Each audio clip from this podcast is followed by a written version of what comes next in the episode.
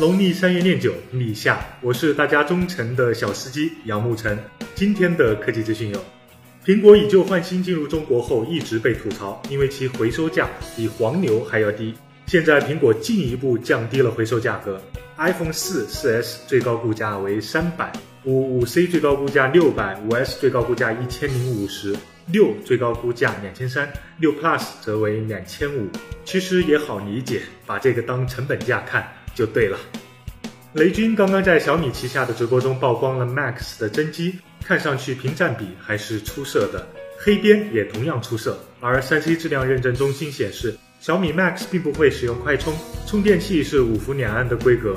目前配置来看，低配版本是骁龙六五零加两 G 运存加六点四英寸屏幕加四千毫安以上大电池。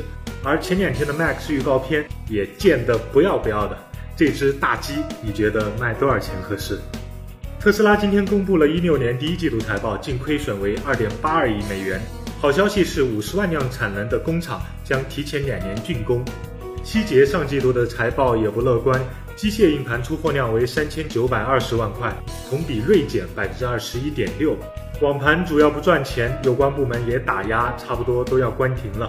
不是说好都去买移动硬盘吗？鉴于小黄打非，缺少利益寻租空间，却方便群众的什么网盘啊，一律要整改取缔。而那些明摆着讹诈群众生命财产。但与各级公权部门有利益输送的独医院，我们应该慢慢研究，再做监管，还是让骂百度的口水先飞一会儿吧。微信扫码关注 v i z u 的班车，每天好准时上车。极简又有种，都在一分钟。